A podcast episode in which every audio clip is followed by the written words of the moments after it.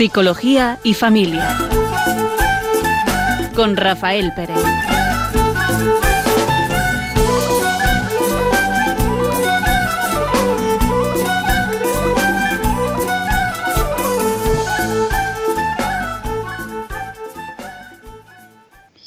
Buenas tardes.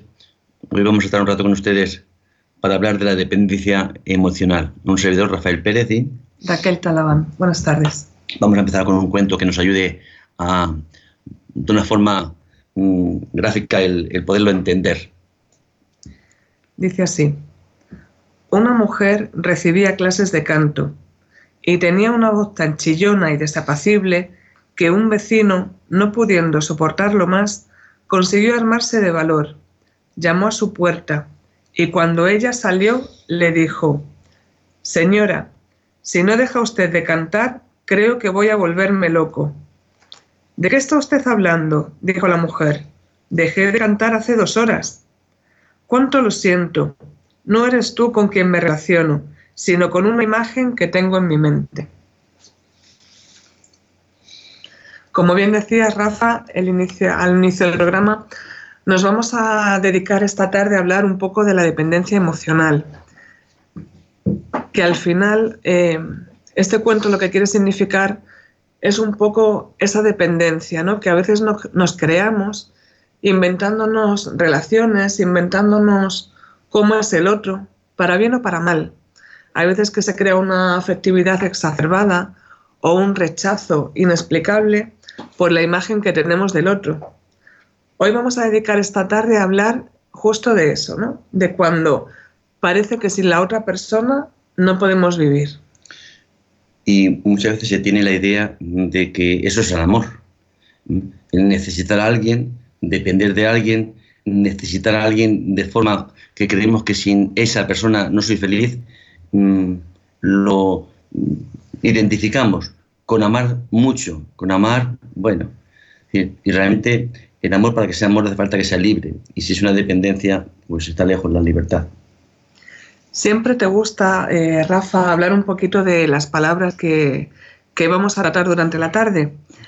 Hoy me atrevo no a hablar tanto, o en principio, de la dependencia emocional, sino de qué es la autonomía, ¿no? que sería lo contrario. La autonomía es la capacidad de controlar, afrontar y tomar decisiones personales por iniciativa propia. Es decir, una persona es autónoma cuando puede Decidir sobre cómo vivir de acuerdo a las normas, realizar las actividades básicas de la vida diaria o decidir cuáles son sus preferencias. Justo lo contrario de lo que mm, tantas veces se vive, ¿no? Esa dependencia. Mm, hemos puesto como una condición en la vida, ¿no?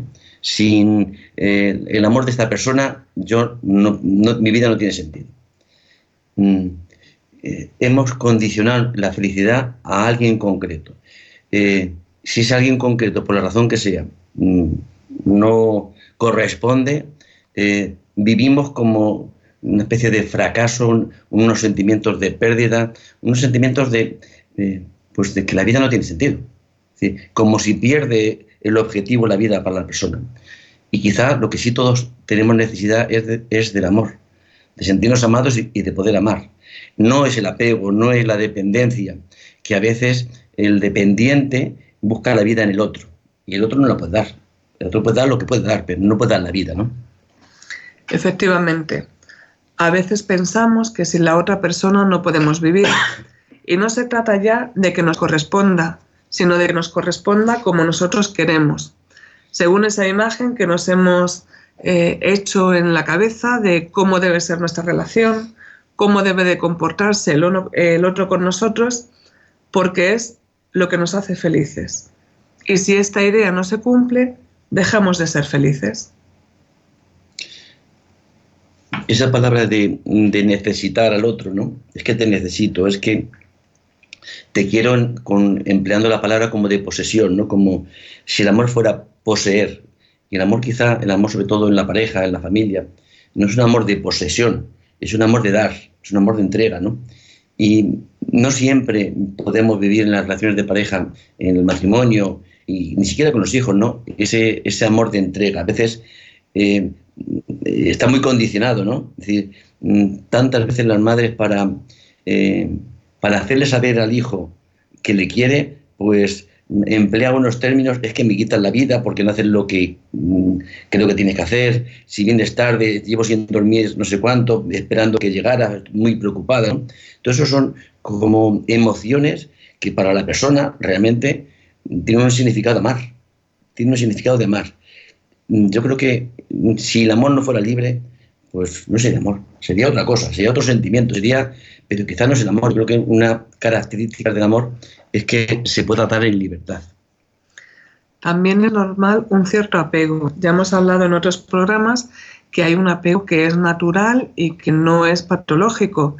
El problema está cuando ese apego, esa necesidad del otro, es eh, compulsiva, ¿no? Como si fuéramos un drogadicto, necesitamos esa dosis de cariño que puede ser una muestra, una mirada, una palabra y además que se va aumentando en sí misma, ¿no? A veces ya lo que era cogerme la mano ya no es suficiente, lo que era una mirada, una palabra, ya tiene que ser es que ya no me dices todos los días que me quieres, las 24 horas del día, que es lo que yo necesito, y se va creando al final, eh, dentro de que es una relación dependiente, una relación de malestar, pero que al final nos vamos acostumbrando a vivir de esa manera y es difícil eh, cómo manejarlo, ¿no? Nos hemos acostumbrado a que esa es eh, la situación, Además, se suele dar en este tipo de apegos la sensación de que si la otra persona no nos corresponde, se va a acabar el mundo. Y se vive con muchísima angustia, además. Pero que no nos corresponde como nosotros pensamos que tiene que corresponder. Es decir, con esas condiciones que creo que el otro tenía que hacer. Y el otro a lo mejor puede mostrar el afecto de otra forma, pero no como yo mm, quisiera que lo mostrara, ¿no? Entonces, es una especie de exigencia, una exigencia constante. Es vivir una tensión enorme, ¿no? Porque mm, eh, ha puesto como condición en la vida la existencia del otro. Y no solamente la existencia del otro, sino la existencia del otro porque te, vive contigo y te tiene que dar vida. Pues eso está muchas veces lejos de, lo que es el amor y tantas veces causa un sufrimiento enorme. Un, sufrimiento que hace que la persona mm, viva pues un poco en el vacío, ¿no? con temor. Es como, igual que cualquier clase de adicción, porque es una adicción a una persona. Hay adicciones hacia sustancias o hacia conductas, pues esta es otra adicción más. Es decir, mm, y la adicción, pues como toda adicción crea dependencia ¿eh? y, tolerancia, es decir, cada vez necesitamos pues, que esos gestos se vayan dando con la misma eh, frecuencia o intensidad. Y el otro a lo mejor no puede. Es como si eh, le poseyéramos de tal forma que parece que su vida no, tiene una vida mm, si no es conmigo. Y claro, tenemos una vida también de forma individual, ¿no? Aunque hay un proyecto de vida y se comparte, ¿no? Es normal que en el amor en pareja o el amor en familia haya eh, pues un duelo por el otro, ¿no? Haya un, cariño y echar de menos, ¿no? Cuando la otra persona no está, pues ya sea porque los hijos se independizan o porque hay una ruptura en la pareja o por alguna separación. El problema es cuando eh, ese duelo, ese dolor por la ausencia de la otra persona realmente eh, llega a tener síntomas, como hemos visto, eh, de ansiedad, con problemas de respiración, con problemas de sueño, con incapacidad para poder seguir haciendo mi vida, de ir a trabajar, de encargarme de mi vida. Y a veces llega a unos niveles en que la persona dependiente es incapaz de tomar sus propias decisiones porque siempre busca la aprobación del otro. Es un impedimento para crecer, para madurar una persona, la dependencia emocional. Es como una especie de, de bloqueo que no me deja ser yo, sea mujer o sea hombre, ¿no? Tantas veces esto ocurre en los enamoramientos, ¿no?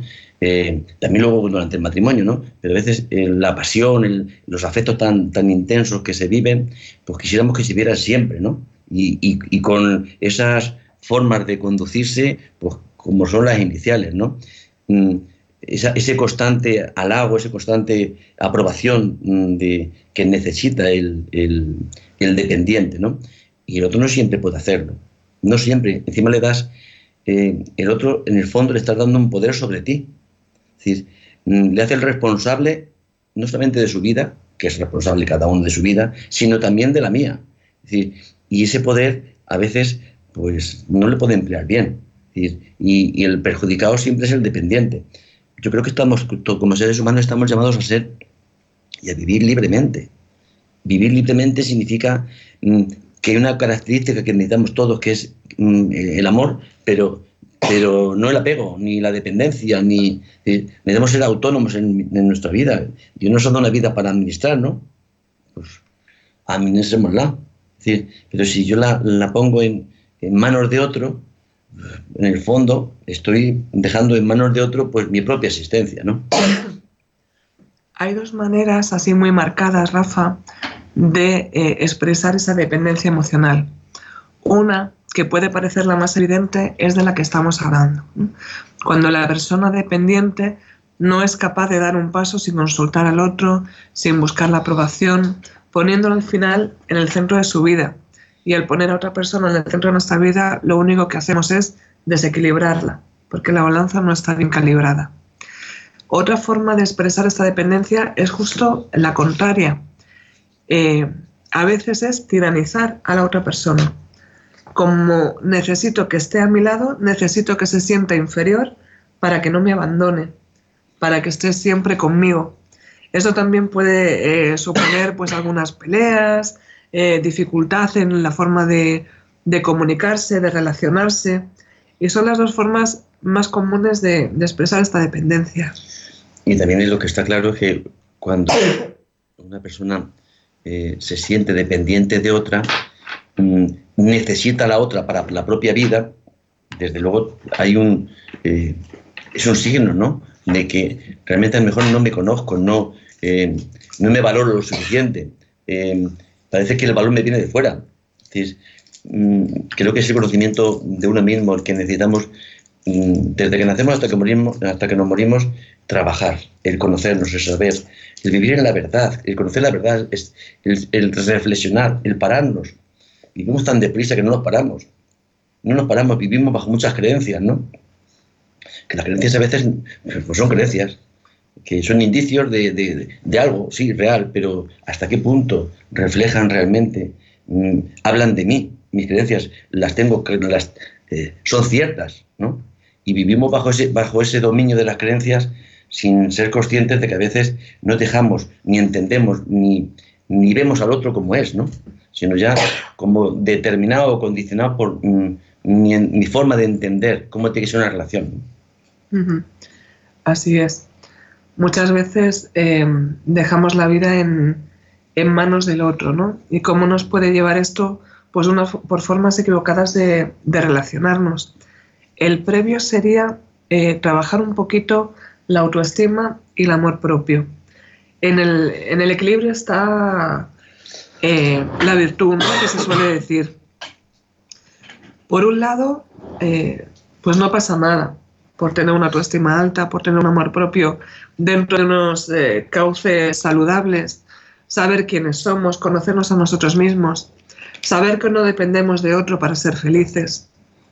Y es verdad que durante mucho tiempo parece que socialmente se ha aceptado la idea de que no podías ser feliz si no estabas en pareja, si no tenías unos hijos, si no seguías como una especie de em, marcas sociales, ¿no? que había que ir consiguiendo como siguiendo una carrera.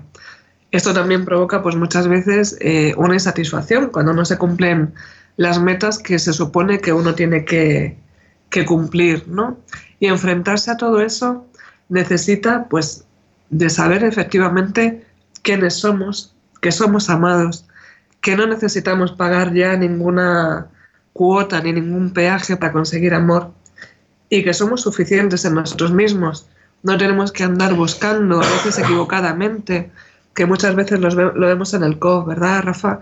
Eh, pues que se elige a la persona eh, más inmediata que aparece o, que parece más oportuna en un momento determinado y se vuelca ya el proyecto de vida sin llegar a un discernimiento o a, una, o a un proyecto un poquito más real de lo que va a ser la familia o la vida de uno en un futuro. Es verdad que mm, todos necesitamos eh, que nos quieran. Y muchas veces el que nos amen viene, pasa por que nos sintamos valorados, nos sintamos que somos, mm, que nos distinguimos respecto a los demás de cara a una persona, ¿no? Esa necesidad, pues también tantas veces la tenemos. Es verdad que eh, todos tenemos una vocación. El ser humano, mm, la vocación no es estar soltero como vocación. Luego es verdad que la vida nos presenta unas situaciones que, bueno, pues, pues más vale estar soltero, estar solo que mal acompañado. Pero vamos, que, es que es real. ¿eh? Eso es real. un matrimonio que no se construya desde, desde el amor de, los dos, pues mm, será un sufrimiento tan grande. y sin embargo, si me ponemos una condición de que para ser feliz necesito estar con alguien y ese alguien queda un poco abierto, sin condiciones, pues para que ese alguien sea importante y, nos ayude en, nuestra vida, en, la meta, hace falta que quiera tu bien. Hace falta que te ame. Y por encima, es verdad que todos somos egoístas y, nuestro amor siempre es parcial, pero hace falta que haya unos signos, ¿no? De que te quiere por encima también de, sus propios intereses, ¿no? Que haya una capacidad de poder vender el egoísmo, ¿no? Buscando el bien del otro, ¿no? Y a veces pagamos eh, ese precio de estar con alguien que no nos quiere, y sin embargo estoy, no, estoy, no estoy sola, o no me encuentro solo con esta persona, a pesar de que no haya una relación. Muchas veces estas relaciones suele haber si maltrato físico, si maltrato psicológico, ¿no? Porque, o uno lo puede vivir también así, ¿no? Porque el otro no, no puede darte todo lo que tú quieres. Y, y, si ya le has dado un poco mm, poder sobre ti, porque le haces saber que, que, que le has puesto tu, tu, vida, se la has puesto en sus manos, pues como no sea una persona equilibrada, pues ¿cómo lo empleará? También influye en este tipo de decisiones el miedo a la soledad. Cuando eh, llega un momento de, la vida en el que si no nos hemos pues, realmente afianzado bien en, lo que es eh, nuestra situación o cómo la vamos a afrontar, ese, pues eh, en Perú hay una expresión que a mí me hace mucha, gracia, pero me parece que es muy gráfica, ¿no? Que es tú menos es nada como diciendo, bueno, tienes una pareja que no te sirve de mucho, pero es algo más que nada. Y parece que le damos una validez por no estar solos, ¿no? A veces como decir, tengo una mascota, eh, no, una relación es mucho más serio. Nos teníamos que plantear otro tipo de cosas, ¿no? O incluso dentro de la familia, así un poco más extensa, eh, no plantearnos que el hijo tiene que cubrir esas necesidades que a veces el marido no cubre, ¿no? Como no me siento amada por mi pareja, eh, mi hijo tiene que eh, estar ahí, él no me va a defraudar, él va a estar siempre, me va a cuidar, ¿no? Y cuando el hijo, como es lógico, hace su vida, porque es lo normal, se siente como un vacío, ¿no? Como un rechazo. Y volvemos a esta situación de miedo a la soledad, de dependencia, a bajo estado de ánimo, y a esos problemas asociados que vienen pues de haber afianzado eh, nuestra casa mal, ¿no? de no haberla apuntalado bien. Quizá hay una pregunta que mm, no nos hacemos en tantas ocasiones. ¿Para qué vivimos? ¿Para qué vives? ¿Cuál es el propósito de la vida? Es verdad que si has tenido una vocación de casado, de formar una familia, pues está claro un poco, ¿no? Lo que tienes que hacer, pero si esa familia ya acaba, cada uno se casa, los hijos. Ahora, tu, tu vida sigue teniendo un propósito. ¿Para qué seguimos viviendo? ¿Qué tenemos que hacer? ¿Qué tenemos que realizar? ¿Qué bienes tenemos que, hacer en nuestra vida? ¿Para qué nos ha creado Dios? Si cualquier cosa tiene un, fin, ¿no? Una silla tiene el fin de que usarse para sentarse, una planta tiene el fin de adornar si es para adornar. Es decir, todo tiene un fin y sin embargo tantas veces vivimos que no sabemos para qué vivimos, buscando lo inmediato y a veces no encontrando un poco esa satisfacción, ese sentido de la vida que, que, nos hace pues, casi, en vez de vivir con alegría, mm, sobrevivir. Sobrevivir. Es decir, mm, sin, sentir una, plenitud en la vida. Es verdad que mm, eh, hay sufrimientos, pues claro, que los hay, y, problemas, pues claro. pero eso es parte, es un ingrediente en la vida, ¿no? Es un ingrediente más, ¿no? En la condición humana es que eh, nacemos, vivimos y morimos a la fuerza. y antes de morirse fácilmente pasa por ciertas situaciones de enfermedad. Y creo que vamos a hacer una pausa para que ustedes también reflexionen sobre esto que estamos hablando. Y vamos a poner una canción que manifiesta también ¿no? el, eh, pues esta mm, dependencia que a veces la vivimos y la exaltamos, ¿no? como si fuera el amor supremo, sublime.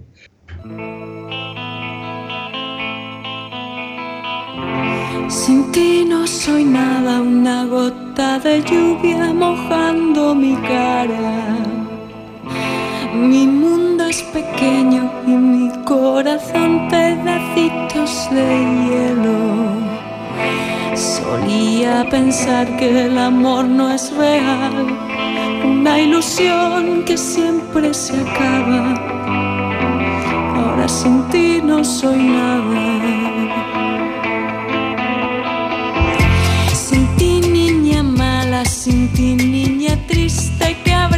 soir.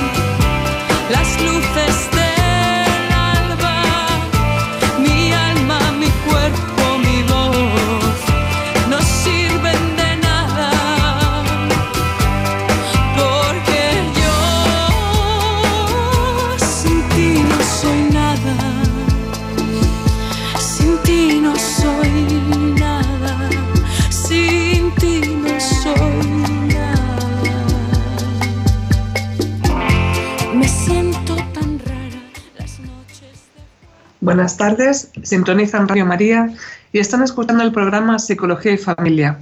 Hoy estamos tratando, Rafa Pérez y una servidora, Raquel Talabán, el tema de la dependencia emocional.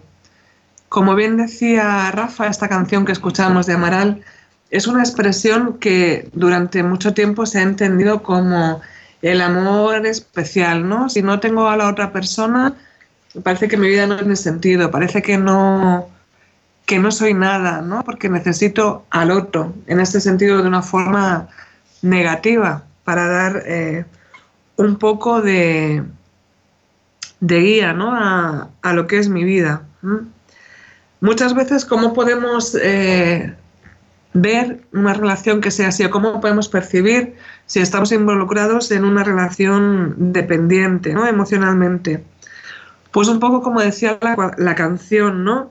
Eh, pensando que la otra persona es lo mejor del mundo, que sin él o sin ella no podemos vivir, no podemos existir, porque nuestra vida sería, eh, sería nada, ¿no?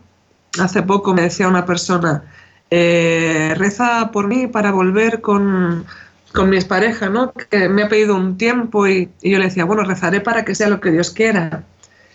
Y me decía, fruto de, de la angustia, ¿no? Dice, no, no, para que vuelva conmigo, ¿no? Porque yo, yo tiene que ser que estar con, con él, ¿no? Y es verdad, ¿no? Esa sensación de angustia, de, de miedo desesperado a, a, la separación, ¿no? Cualquier momento que no estamos juntos puede ser un momento en el que se olvide de mí, con lo cual yo me vuelvo insignificante, como decía la canción, si no estás conmigo, no soy nada, si no, si no estás dándole un sentido a mi vida y yo me vuelco en cubrir tus necesidades, que no son las mías, que no son las de la pareja, que no son por el bienestar común, sino ante ese miedo a que tú me abandones, yo al final claudico. Pierdo lo que es mi capacidad de tomar decisiones, de asertividad, de poder expresar lo que siento, lo que pienso.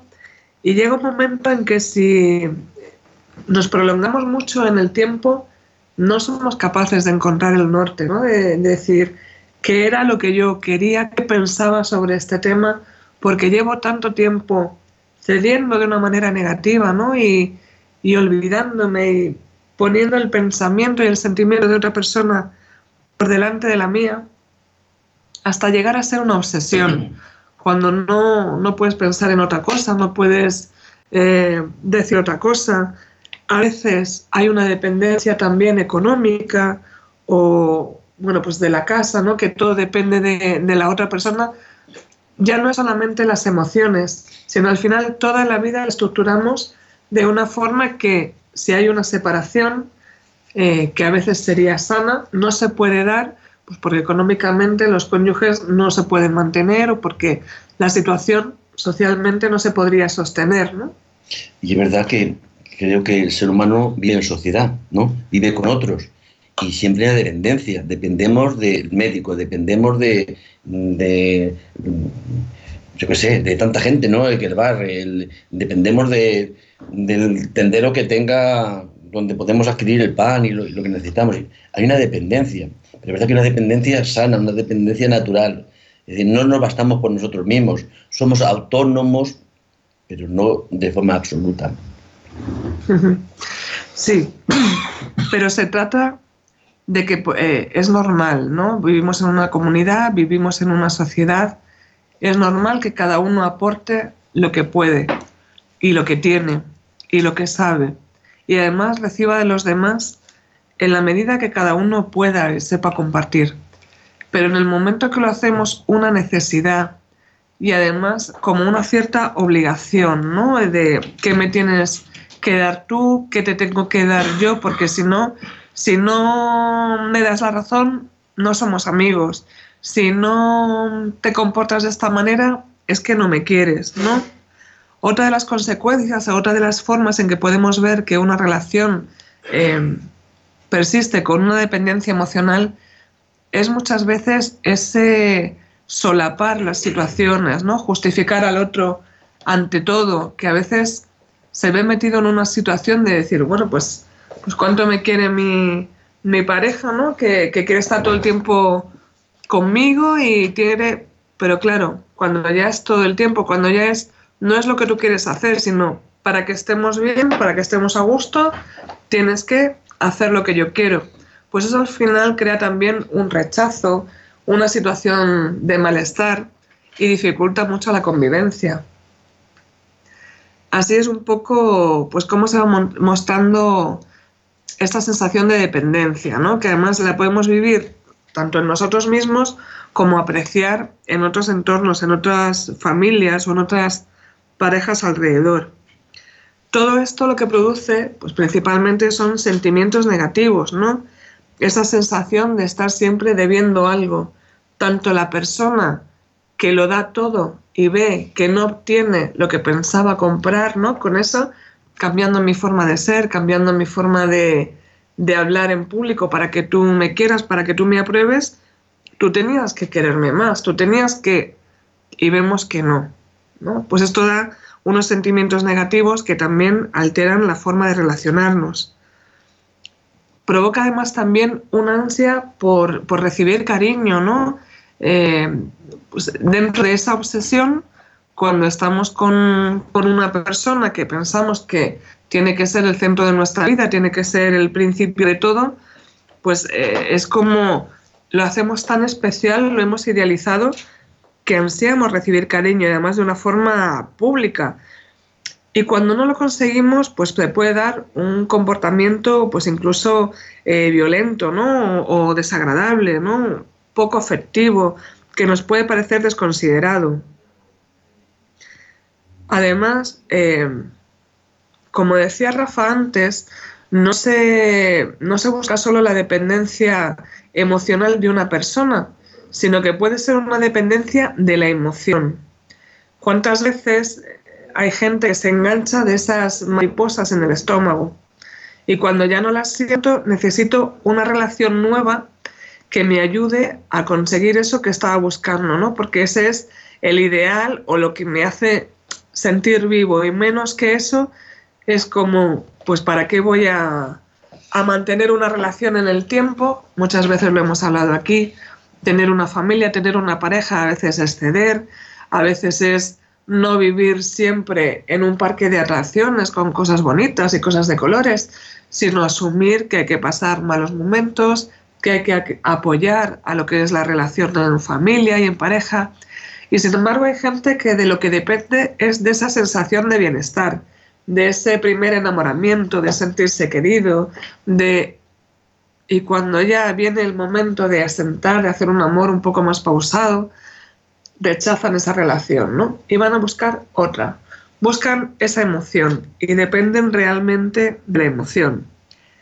A veces también lo que hacemos es eh, manifestar una cierta posesividad, ¿no? Eh, pues como queremos tanto a la otra persona, la otra persona tiene que ser mía. Y ya parece que los amigos de esa persona no nos caen bien y los compañeros de trabajo le demandan demasiado, porque todo lo que le demandan es atención que no me presta. Y eso también pues, puede dar eh, situaciones de malestar, de, pues, eh, de discusiones en casa, de problemas. Parece que hablamos de la dependencia emocional como algo que se da y ya está, ¿no? Pero como estamos viendo, cuando se da, lo embadurna todo. Al final, toda la vida eh, la de esa dependencia. Nos hace perder, como decíamos al principio del programa, esa autonomía, esa capacidad de tomar decisiones, esa capacidad de actuar, esa capacidad que todos tenemos de relacionarnos con los demás, porque todo lo pasamos por un filtro y es ese amor malentendido que tenemos hacia la otra persona. Yo creo que sí, mejor que sigas hablando tú, porque me parece que puedo asustar con mi voz. Bueno, tenemos que perdonar a Rafa que está con un problemilla de, garganta, pero bueno, seguimos aquí teniendo y nos va a echar una mano en lo que necesitemos. Pues seguimos un poco viendo eh, cómo son estas relaciones eh, dependientes que suelen ser asimétricas. Siempre hay uno que suele dar más y otro que recibe, uno que presenta más sumisión y otro más altivez. Y a veces no es necesariamente elegido, a veces no es necesariamente eh, porque la relación hayamos decidido los dos que, va a ser así, sino cuando el otro se relaciona conmigo de una manera, yo al final me relaciono un poco como puedo, ¿no? A veces eh, lo normal sería de igual a igual, pero en estas relaciones en las que hay dependencia, siempre hay uno que se pone por debajo, para todo, desde dependo de ti eh, porque si tú no me quieres yo no soy nada, o dependo de ti porque como tú eres eh, el que lleva la voz cantante en esta relación, eres el que tienes que decidir, eres el que me tiene que mantener en un lugar seguro. Y además si yo me siento que ese suelo eh, vibra debajo de mis pies, pues como siempre decimos, ¿no? El tema de la culpa, ya tengo a quien echarle la culpa. Eres tú que no estás eh, tomando el partido que te toca en la relación, ese papel que yo te he dado y todo esto, pues como bien saben los oyentes, va provocando más situaciones de, desasosiego, de malestar, porque otra de las cosas que se da es el altruismo patológico, Cuando eh, nos ponemos al servicio del otro, pero no de corazón, no porque nos salga, no porque sino como una forma de sumisión, de me pongo a tus pies, lo que es mío te lo cedo, tú tienes que eh, cogerlo todo, pero te voy a pedir cuentas después. No es algo que yo haga de corazón y tampoco es con maldad, entiéndanme lo que quiero decir, sino es simplemente dentro de ese relacionarnos y de ese te quiero tanto, lo que hago es que te doy, te doy, pero va a llegar un momento que diga, oye, resulta que te estoy dando, te estoy queriendo, te estoy cuidando y lo que yo esperaba obtener a cambio, pues no me lo estás dando, ¿no? Y eso puede ser también pues un motivo de conflicto. También, y aunque parezca una tontería, se puede dar déficit de habilidades sociales. Cada vez en una relación que es dependiente, las personas se relacionan menos, porque como yo solo me quiero relacionar contigo, y además ya he dejado ver que todos tus amigos me caen mal y que todos tus compañeros de trabajo eh, se quieren meter donde no los llaman. Y todas las actividades que haces eh, no si no las hacemos juntos no son buenas, no son interesantes, al final estoy limitando lo que es tu forma de relacionarte y también la mía. Cada vez nos vamos a relacionar menos y hay parejas y hay familias que duran así mucho tiempo, pero es una forma, como hemos dicho alguna vez, patológica de relacionarse. Puede ser mantenida en el tiempo, pero no por eso va a ser sana, no por eso va a ser eh, una relación, una familia con una pareja adecuada. Todo esto va a crear una serie de malestar. Cuando hay niños también en casa, van a aprender una forma de relacionarse que no es buena. Y además suelen ser niños que también eh, tienen problemas en sus amistades, ¿no? Las relaciones, por ejemplo, con los compañeros de trabajo, porque lo que hacen es un espejo de lo que ven en casa. Y pueden ver pues las dos opciones que hemos visto. O la de sumisión de me pongo a tu servicio, eh, te hago los deberes, no me importa que eh, me hagas el objeto de, del chiste y la, y la broma, porque bueno, porque vamos a ser colegas, ¿no? Y eso en el colegio me da, o en, o en mi centro de estudios, me da un cierto estatus, ¿no? Tengo amigos, no estoy solo o puede tener en otro tipo de dependencia que hemos dicho, la dependencia agresiva, que es someter al otro porque la relación de amistad lo que entiendo es que el otro me tiene que dar, el otro me tiene que eh, complacer o tiene que rellenar esos huecos afectivos que a lo mejor en casa no se cubren o que no he aprendido a cómo tienen que ser cubiertos de una forma natural y sana. Pues otro aspecto que me parece que es importante, que si no se da, es imposible que haya cambios en la vida, en las relaciones de la persona que se, sienta dependiente, es eso, tomar conciencia. ¿Hasta qué punto yo pongo como una condición en la vida para ser feliz, tengo que depender de esta persona y esta persona tiene que actuar de esta forma que yo creo, ¿no? Que, que si no actúa así, pues son signos de que no me quiere hasta qué punto una persona así pierde el respeto por sí misma, ¿no? Y si no es consciente, imposible que haya cambios. Sí, cada vez estará más, más metida y yo creo que el, el, podernos darnos, darnos, cuenta, el podamos pararnos y poder pensar, poder reflexionar hasta qué punto esta relación a mí me aporta, ¿no? Esta forma de relacionarme, mejor dicho, hasta qué punto es una forma mm, natural, ¿no? si, es una dependencia, si es una adicción a la persona, desde luego pues, nos quita libertad, no nos deja ser nosotros mismos. Somos en cuanto el otro quiere que seamos y nos diluimos en, el gusto, eh, en lo que el otro pretende, ¿no? Y si no somos, no nos damos cuenta de ello, no vemos hasta qué punto em, nos negamos a nosotros mismos de una forma enfermiza, pues pocos cambios puede, puede haber, ¿no? es que la conciencia, queridos oyentes, es un divino tesoro.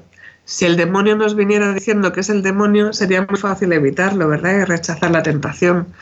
Pues esto es igual. Si supiéramos claramente que estamos manteniendo una relación dependiente o viéramos los fallos o cuáles son eh, esas situaciones que se están dando que no están siendo sanas ni para la otra persona ni para mí, sería a ver, tampoco digo que es muy fácil, pero sí sería un punto de partida. Sería el decir, bueno, sé lo que no se está dando bien o este tipo de relación que estoy empezando a mantener no va por buen camino, es el momento de cambiarlo, es el momento de decir que no, que tampoco pasa nada, como bien decíamos antes, mal vale solo que mal acompañado, o es el momento de trabajar juntos, pues oye, ¿cómo podemos eh, hacer que esta relación funcione, ¿no? Yo creo que tú mereces la pena, yo creo que tú crees que yo merezco la pena, podemos hacer cosas juntos, vamos a ver qué, qué podemos hacer. Y parte de eso sería el ser consciente, ¿no? De cuál es la situación de partida. Mm, si pudiéramos hacer una lista de todo lo que esta relación me aporta, de todo lo que yo veo, que me ayuda, todo lo positivo, y hacer una columna lo positivo y otra lo negativo, veríamos hasta qué punto esa relación, eh, si es dependiente, si es dependiente, claro, pues mm, me hace vivir mucho mejor, ¿no? Me hace, me hace ser más lo que yo soy, si es esposa, si es marido, decir, y si no es así, es buscar, ¿no? ¿Cuántas quejas podemos tener? A veces nuestras quejas nos pueden mm, ayudar a descubrir que eso de que me quejo, eso que rechazo, eso que juzgo, es una forma de que habla de mis carencias, ¿no? habla de lo que me falta, habla de lo que no tengo. Eso nos puede ayudar a darnos cuenta de que a lo mejor pedimos algo que nosotros no puede dar, ni es que le corresponde dar, que no le corresponde, que la vida no te viene del otro, ni aunque sea tu marido sea tu mujer. La vida viene de Dios. Y ya de Dios tiene una vida y hace falta que vivamos de acuerdo para lo que hemos sido creados, ¿no? Como maridos, como hijos, como esposos, ¿no? Y, si no, no, no, nos paramos a, a, reflexionar, podemos tirarnos hasta la vejez viviendo con ese condicionante, ¿no? De buscar la vida en el otro, de esperar que el otro me dé la vida. Y el otro no puede dar la vida, porque no es Dios. Creo que podemos hacer un descanso, ¿no? Que ya son y que reflexionen los oyentes. Sí, Rafa, ¿te importa dar el número de teléfono por si algún oyente quiere participar con nosotros? Pueden llamar al 91 005 94 19. Pues les esperamos después de la canción que a ver si encuentran la diferencia con la que sonaba anteriormente.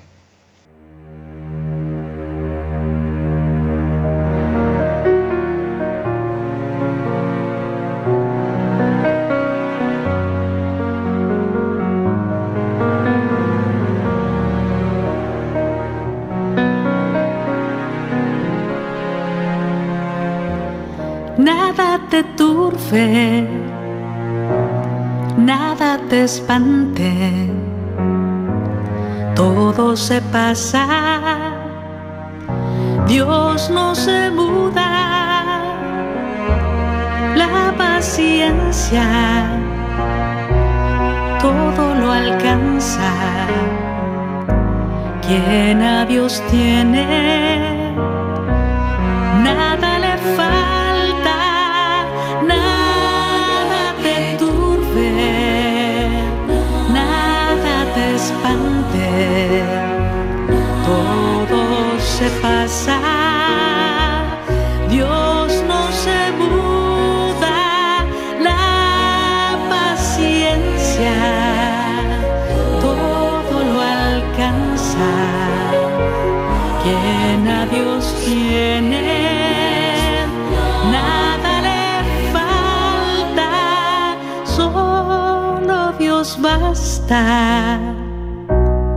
solo Dios basta, solo Dios basta, solo Dios basta,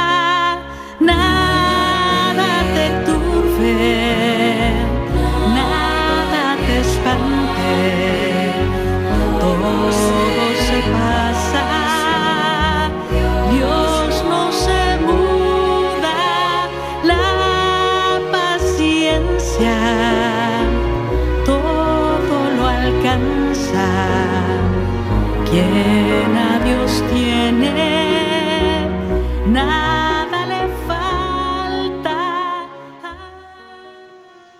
Buenas tardes. Están escuchando Psicología y Familia en Radio María y hoy Rafael Pérez y Raquel Talabán estamos eh, hablando de la dependencia emocional. Tenemos a José María que quiere contarnos algo. Hola. Hola, buenas, tardes. Mire, yo llamaba porque veo que están preocupados por esto de cuando tienes que confiar en la otra persona a ver si te falla o no te falla.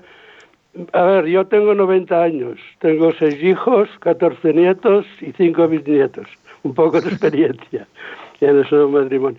Yo creo que la solución está en compartir el Espíritu de Cristo. O sea, cuando vivimos en gracia de Dios, experimentamos la vida de Dios, que esto es obra del, del Espíritu Santo. Entonces, mm. cuando experimentamos la vida de Dios, somos dos que amamos la vida de Dios. Y por sobre de nuestros defectos y todo, porque además ya dice el Evangelio que maldito el hombre que confía en otro hombre para ser feliz. O sea que no hay ningún hombre que pueda hacer feliz a otro hombre.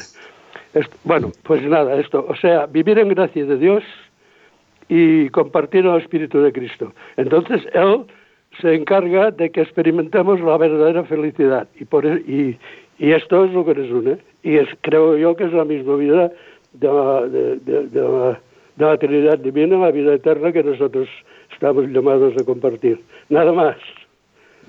Muchas gracias, José María. Mm, me encanta escuchar así, ¿no? lo que dice este hombre. Es verdad que en caso de que eh, nuestra tendencia a ser dependientes, pues dependamos, ¿no? Dependamos de, que, de aquel que podemos confiar, que es Dios, ¿no? Si queremos ser dependientes y nuestra tendencia a serlo, pues mm, depender de quien nos viene en la vida, que sí que dan la vida, ¿no?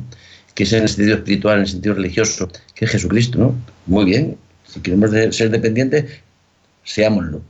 Pero claro, ponerlo en manos de quien realmente tiene esa, esa fuerza, esa capacidad, ¿no? Lo que decía José María, pues creo que lo que también lo que decía la canción, ¿no? Nada tú, nada te expande.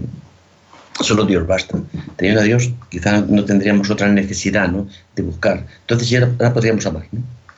Si tenemos a Dios, ya sí que podemos amar de una forma libre. Ahora sí que podemos amarnos entre los esposos, en, la familia. Dejar que otro sea lo que es. No tiene que amordarse a mí, sino que, eh, si no es que el amor sería apego, sería, sería otra cosa, ¿no? Pero desde luego amor está lejos, ¿no? Y tenemos ahí el, a Jesucristo, ¿no? Dice, da la vida porque quiere darla, ¿no? Por, por los hombres, de una forma libre. Nadie se la quita, la doy yo, dice, ¿no? En las escrituras. Pues yo creo que en, nosotros sería algo similar, ¿no? Ponernos en manos de, quien es el, dueño de la vida, que, es el Señor, que es el Quirios. Vamos a dar paso a José Bernardo de Ceuta. Buenas tardes, José Bernardo. Bendiciones de nuestro Señor Jesús, que me ha dado mucha alegría de escuchar al hermano que acaba de llamar de 90 años, que se ve que es un hombre muy fervoroso en la fe, y ha dado un testimonio muy bonito. Y la verdad, ahora que estamos en el mes de los misioneros, yo soy gran admirador de San Francisco Javier, de la Madre Teresa de Carcuta, del Padre Damián, cómo estas personas dedicaron su vida entera al prójimo, ¿no? Y como ha recitado aquí el hermano del profeta Malaquía, ¿no? Dice, maldito el hombre que confía en el hombre. También dice Rey Salomón en el libro de los Proverbios, en todo tiempo amo a un amigo como un hermano en tiempos de necesidad, ¿no? Y entonces las personas que tengamos a Jesús en nuestros corazones tenemos que estar siempre dispuestos al prójimo, ¿no? Es difícil, pero ahí está el testimonio de nuestra fe. Muchas gracias, José Bernardo. Pues completamente de acuerdo, ¿no? Que, pongamos la confianza en aquel que no puede fallar, ¿no? En aquel que es el que nos ha dado la vida, de donde procede la vida y de que nos sigue salvando. Pues cualquier otra confianza que pongamos en un hombre, maldito el hombre, ¿no? Que confía en el hombre. Pues mm, gracias por este testimonio. Efectivamente, ¿no? Pero yo creo que con la edad vamos viendo un poco dónde se van colocando las cosas y todo se va poniendo en su sitio. Y quizás es más fácil eso, ¿no? Darse cuenta de que en el centro tiene que estar Cristo en nuestra vida eh, para no llenarlo de otras cosas no, y no poner otros afectos. Queríamos también ilustrar con otro cuento este tema del que estamos hablando hoy, ¿no? Dice, Johnny un fuerte y robusto niño de tres años, hizo amistad con una enorme cabra llamada Billy, que vivía en la casa de al lado.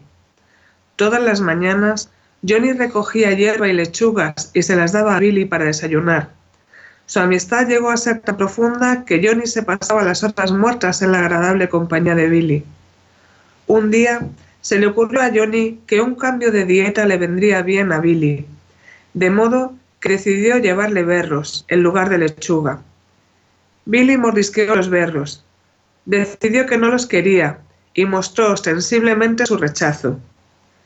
Johnny agarró entonces a Billy por uno de los cuernos y trató de obligarle a comer los berros.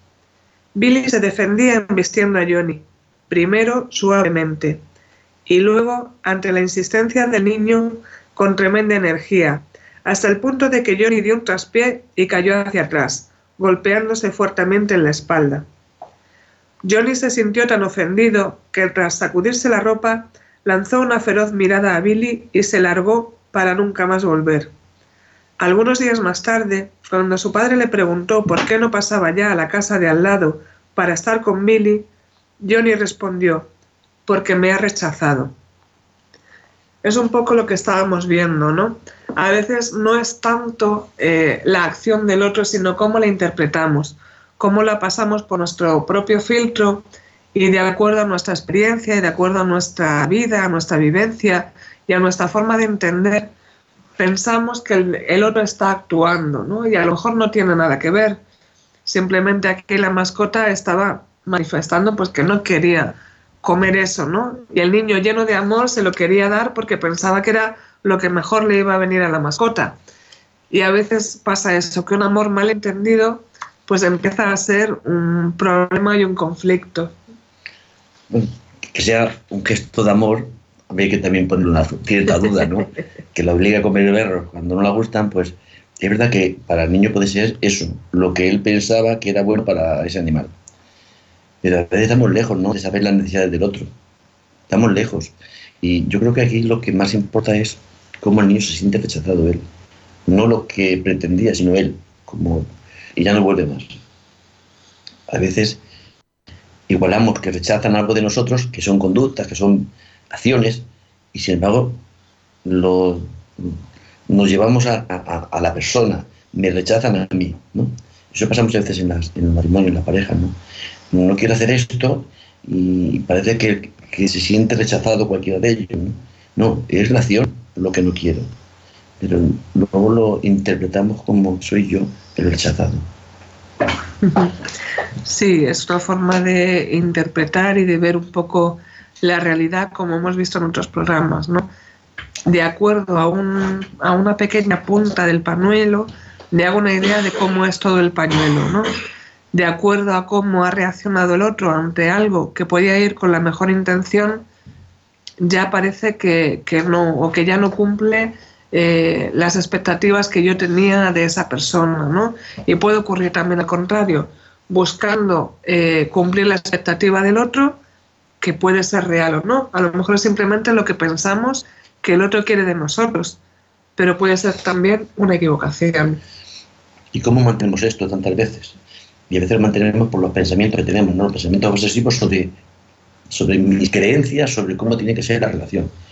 Mm, y no nos planteamos, no nos paramos a, poder pensar en el otro, sino es lo que yo siento, es lo que yo creo, es lo que yo y como tal es, es, es, un pensamiento que gira y gira y gira ¿no? en torno a, al mismo, a la misma idea ¿no? de cómo tiene que ser mi relación con, con el otro y, y, mantenemos, bueno, pues, pues, pues, toda la vida podemos mantener una relación de dependencia mmm, hacia la pareja, ¿no?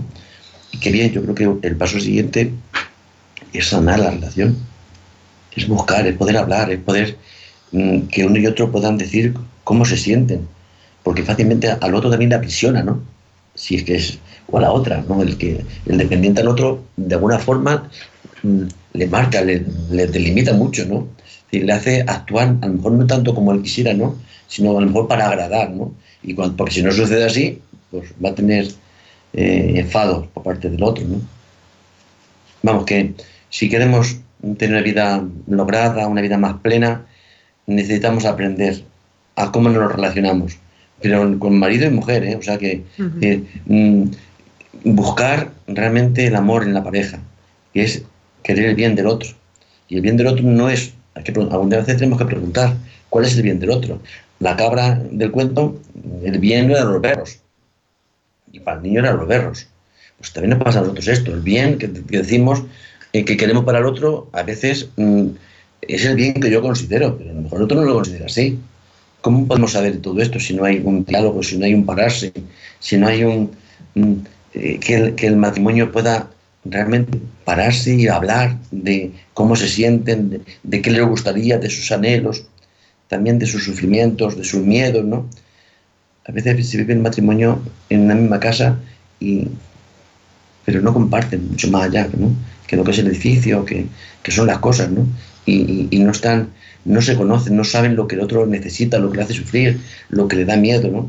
Y no hay ese acompañamiento, porque yo creo que el matrimonio, una de las también funciones es apoyarnos mutuamente, ¿no? ¿En qué? En ese proyecto común. Cuando hay niños, porque hay niños, pero cuando se llega a la vejez, porque se llega a la vejez, ¿no? El poder mm, apoyarte en el otro, no depender del otro, pero sí apoyarte en el otro. El no, el no sentirse solo. A veces vivimos bajo un mismo techo pero son dos individuos que no se relacionan más allá que, que lo instrumental ¿no? de las necesidades. Pero a lo mejor en lo profundo no hay esa comunicación entre ellos, ¿no? y que es necesario el, el buscarla, sino sería muy pobre, ¿no? muy pobre sería la relación.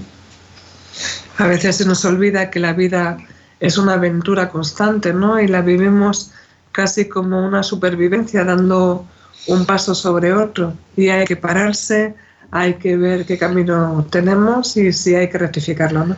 Porque creer, creer es crear.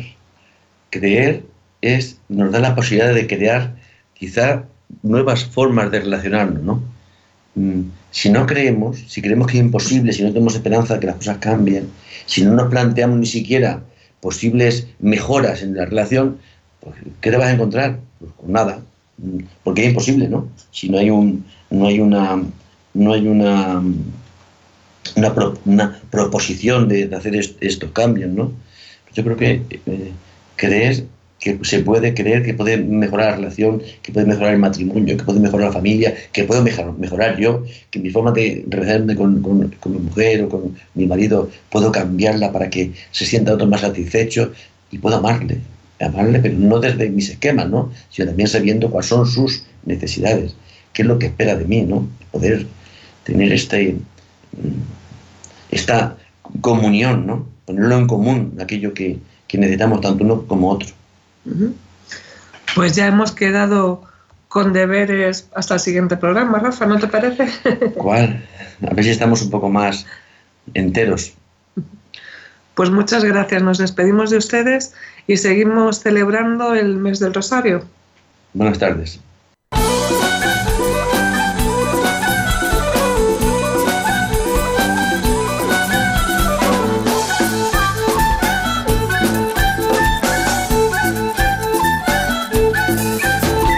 Psicología y Familia con Rafael Pérez.